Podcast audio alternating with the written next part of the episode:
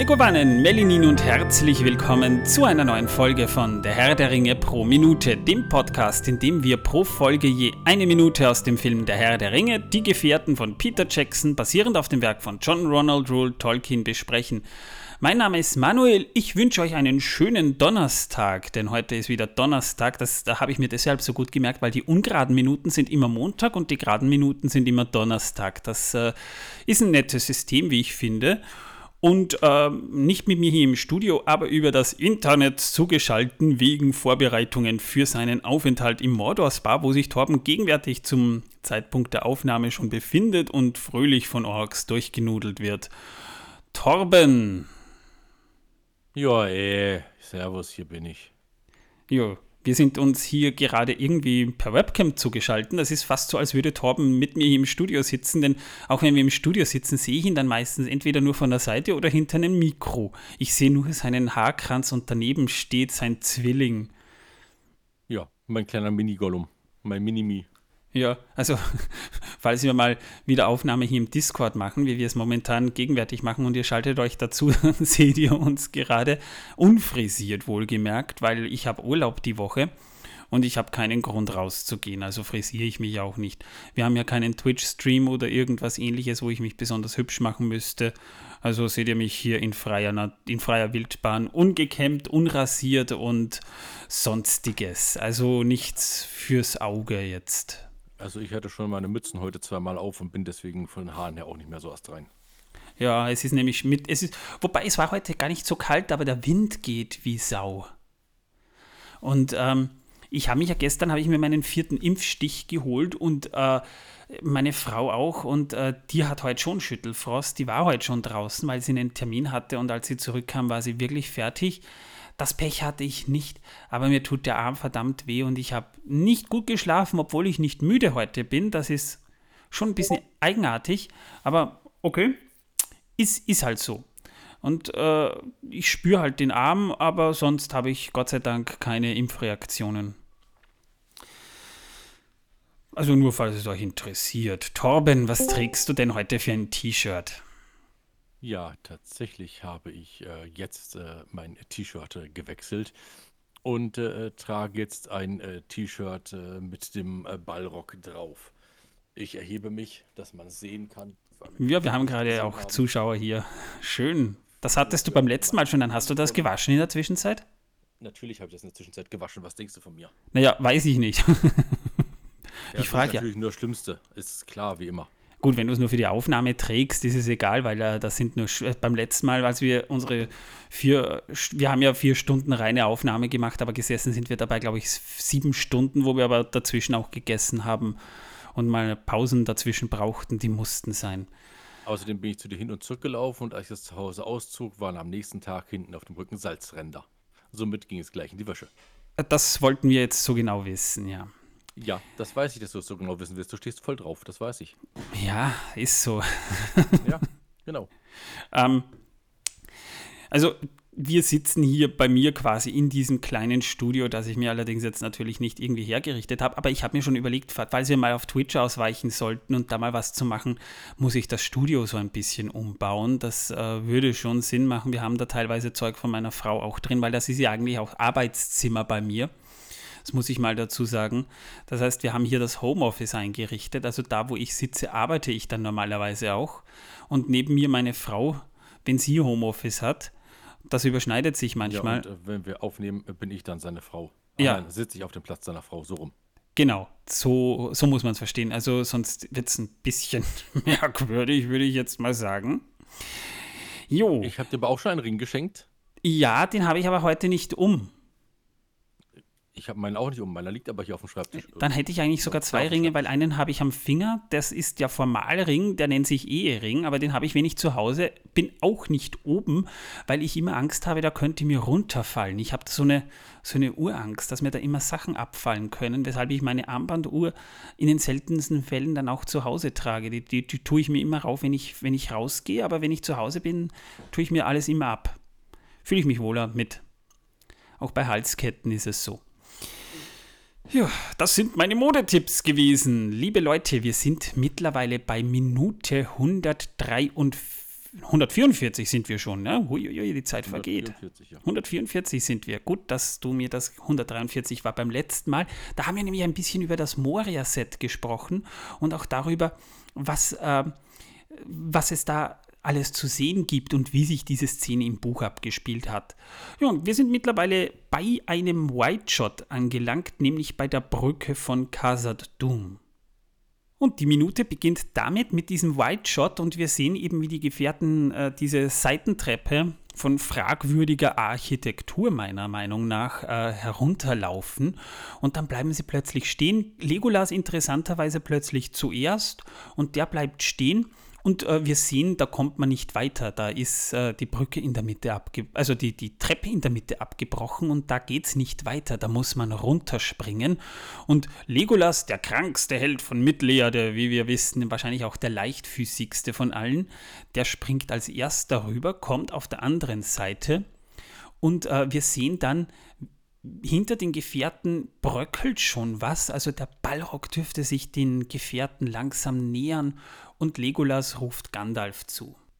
Und der nächste, der springt, ist der Alte, ja, also Gandalf, und das schafft er sogar paradoxerweise sehr leichtfüßig. Also da merkt man nicht, dass er ein alter Mann ist, denn der springt schon mal ordentlich weit vor und wir sehen dann Pfeile wie sie auf die Gefährten zukommen. Und äh, Gandalf dreht sich dann so rüber und sieht da aus der Ferne, da stehen Orks irgendwo auf den Balkonen, auf den äh, Tribünen und sie schießen Pfeile ab und einer landet relativ knapp vor den Füßen der Hobbits.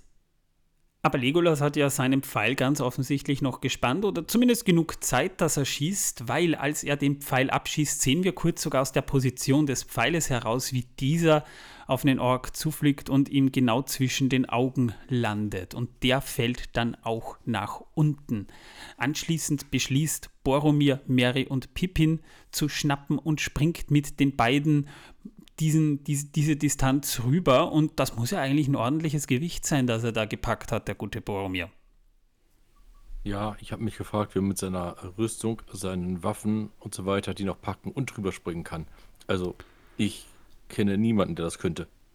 Der scheint eine ordentliche Kraft zu haben. Allerdings sind die beiden Hobbits jetzt auch nicht unbedingt die leichtesten. Sie sind jetzt nicht so, so äh, beleibt, nett ausgedrückt wie der gute Sam, aber die haben ja trotzdem ein Gewicht. Ich meine, Hobbits essen den ganzen Tag. Ja? Die, die sind nicht so, so leichtfüßig wie der gute Legolas. Oder sind so mit Blähgasen gefüllt, dass sie eben wie leicht sind. Das wäre eine Möglichkeit, ja.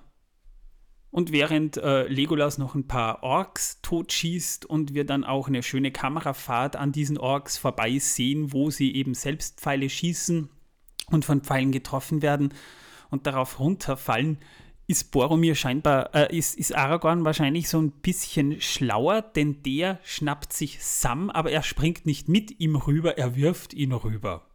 Und Gimli der will selbst springen, der sagt nämlich noch, ein Zwerg wird von niemandem geworfen. Und er nimmt Anlauf und springt, schafft's aber mit seiner, der hat wahrscheinlich tatsächlich auch die schwerste Ausrüstung, weil der ist ja wirklich in Eisenplatten gehüllt von oben bis unten. Er ist ja auch der einzige mit Helm von den Gefährten und der einzige, nebst Gandalf mit Kopfbedeckung, aber ein Helm ist, ist, hat wohl schon doch ein bisschen mehr Gewicht, ja, und schafft es nicht ganz rüber und wird von Legolas gepackt, allerdings am Bart. Und am Ende dieser Minute sagt der gute Gimli dann auch noch, nicht am Bart. Und damit endet Minute 144 dann auch schon. Entsetzlich. Ja, da kommen wir dann gleich noch dazu, warum diese Szene so ein Meta-Gag ist. Ähm, den, der der vielen wahrscheinlich so ein bisschen entgangen ist. Ähm, da kommen wir dann im Laufe dieser Folge dann noch so ein bisschen dazu. Aber erstmal äh, zu, zu diesem Set, das gar nicht so uninteressant ist vom, vom Aufbau her. Nämlich der Aufbau der Miniaturen und die Komposition dieses Settings dauerte insgesamt tatsächlich vier Monate. Also um diese Szene vorzubereiten, haben die zuständigen äh, Macher von Weta tatsächlich ein Vierteljahr äh, oder, oder, sogar ein Dritteljahr gebraucht. Ja? Das muss man sich mal auf der Zunge zergehen lassen. Das ist keine geringe Zeit. Ähm, zwar waren ja hier die Gefährten vor echten Setstücken, dann sah man aber auch wieder im Hintergrund die Miniaturen, aber alles, wo, was mit Feuer zu tun hat oder, oder was bröckelt, das ist CGI, damit es gewaltiger aussieht. Das ist also auch wieder so eine Komposition aus. Im Vordergrund haben wir die echten Sets, also der Boden, Teile der Säulen, Teile der Treppen sind tatsächlich echt gebaut. Da kommen wir dann noch dazu. Dann haben wir Miniaturen und dann haben wir ganz im Hintergrund eben auch, wo, wo, wo man hier wirklich dynamische Hintergründe hat, das CGI. Und eins der größten Herausforderungen hier war, die Miniaturen und die echten Sets an den Drehort äh, in Miramar, das ist ein Vorort von Wellington auf der Südspitze der Nordinsel Neuseelands, zu transportieren. Das wurde nicht in den Weta Studios gedreht, weil da der Platz einfach nicht da gewesen wäre. Da brauchte man schon eine, einen, einen Parkplatz dafür. Und so mussten die Miniaturen so gebaut werden, dass man sie auseinandernehmen und wieder am Drehort zusammensetzen konnte. Denn das wurde dann auch dort gedreht und äh, die äh, Setteile, die wurden auf Rollbahnen, also so, so ähnlich wie man, wie man früher äh, auf, auf diesen Holzbahnen da Waren auf Flüssen transportiert hat oder, oder Nebenflüssen transportiert hat, hat man das in den Ortskern von Miramar gebaut und so wurden die, äh, die Setteile an den Drehort geschafft. Und da wurde tatsächlich der, der, die, die, die ganze Innenstadt für einen Tag gesperrt, damit man diese Teile dorthin bringen konnte. Und das war gar nicht so einfach, weil das natürlich auch äh, bedeutete, man muss Schaulustige fernhalten, weil man war auch damals schon darauf erpicht, dass natürlich nicht zu viele Schaulustige da sind, die dann eventuell Dinge äh, ins Internet stellen können. Das funktionierte damals noch nicht so gut wie heute. Wobei damals gab es noch keine Drohnen, wo man von oben hätte äh, fotografieren können, so wie es heute teilweise schon der Fall ist. Äh, ja, aber man so vor, dass dann, wenn es so gewesen wäre, wie es heute der Fall ist, ne, dass dann dort 20 Scharfschützen hingestellt hätten, die die einfach runtergeschossen hätten. Mit Pfeilen. Ne? Also mit lauter, lauter ja, Legolasse. 50 Elben hingestellt hätten mit Pfeilen, genau, die sie vom Himmel holen. Das wäre nicht schön gewesen, ja. Sie hatten ja auch äh, Ork-Türsteher, ne? Ja, das ist wahr. Nannten sich dann Securities.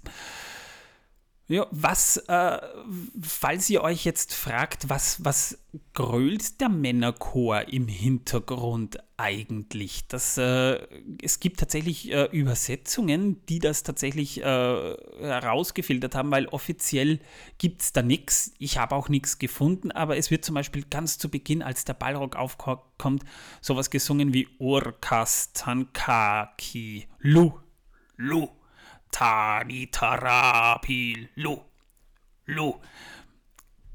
Das äh, waren meine Rap-Künste. Ähm, dazu muss man aber sagen, vieles, was der Chor, der, der, der Maori, also der Maori-Männerchor, der ja das ganze Zwergische hier singt, äh, das ist Neo-Kutztol und hat keine besondere Bedeutung. Also, falls ihr euch noch erinnert, Tolkien hat zwar das Kutztol beschrieben, auch die Runenschrift, aber nicht so detailliert, dass man da wirklich viel übersetzen könnte.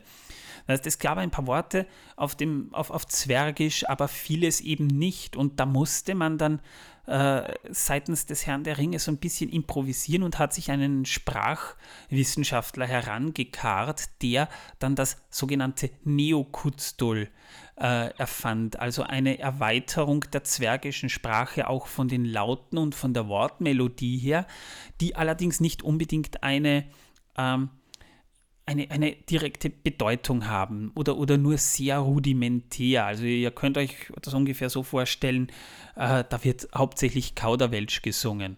Aber zumindest eine Passage in diesem ganzen Text Wirrwarr lässt sich tatsächlich auf Kurzstuhl übersetzen, so wie es Tolkien auch beschrieben hat und die liest sich auf Deutsch so Feuer in der Dunkelheit, Feuer leckt an unserer Haut, Angst durchbohrt unsere Herzen. Nein, nein, nein, der Dämon kommt.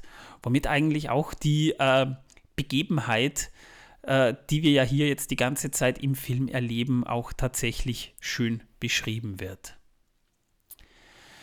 Und vielleicht noch interessant für euch auch die Szene, in der man den Pfeil sieht, der auf den Ork zufliegt, das ist ähm, auch eine Miniatur. Und sie zeigt sehr deutlich, wie genau und fein man diese Miniaturen gebaut hat, weil die einzelnen Cracks äh, in der Mauer und auch diese, diese Kanten, die man ja der, der zwergischen Architektur zuschreibt, hin und wieder tatsächlich auch eine Rune, die eingearbeitet ist, die wurde dann trotzdem sehr genau eingebaut, weil man ganz genau wusste, dass man manche Szenen aus der Nähe braucht. Übrigens, diese, diese Szene erinnert, erinnert mich ein bisschen an diesen, was damals eine, eine legendäre Szene war, an diese äh, Szene da mit Robin Hood, mit, mit Kevin Costner, falls du dich noch daran erinnerst, Torben.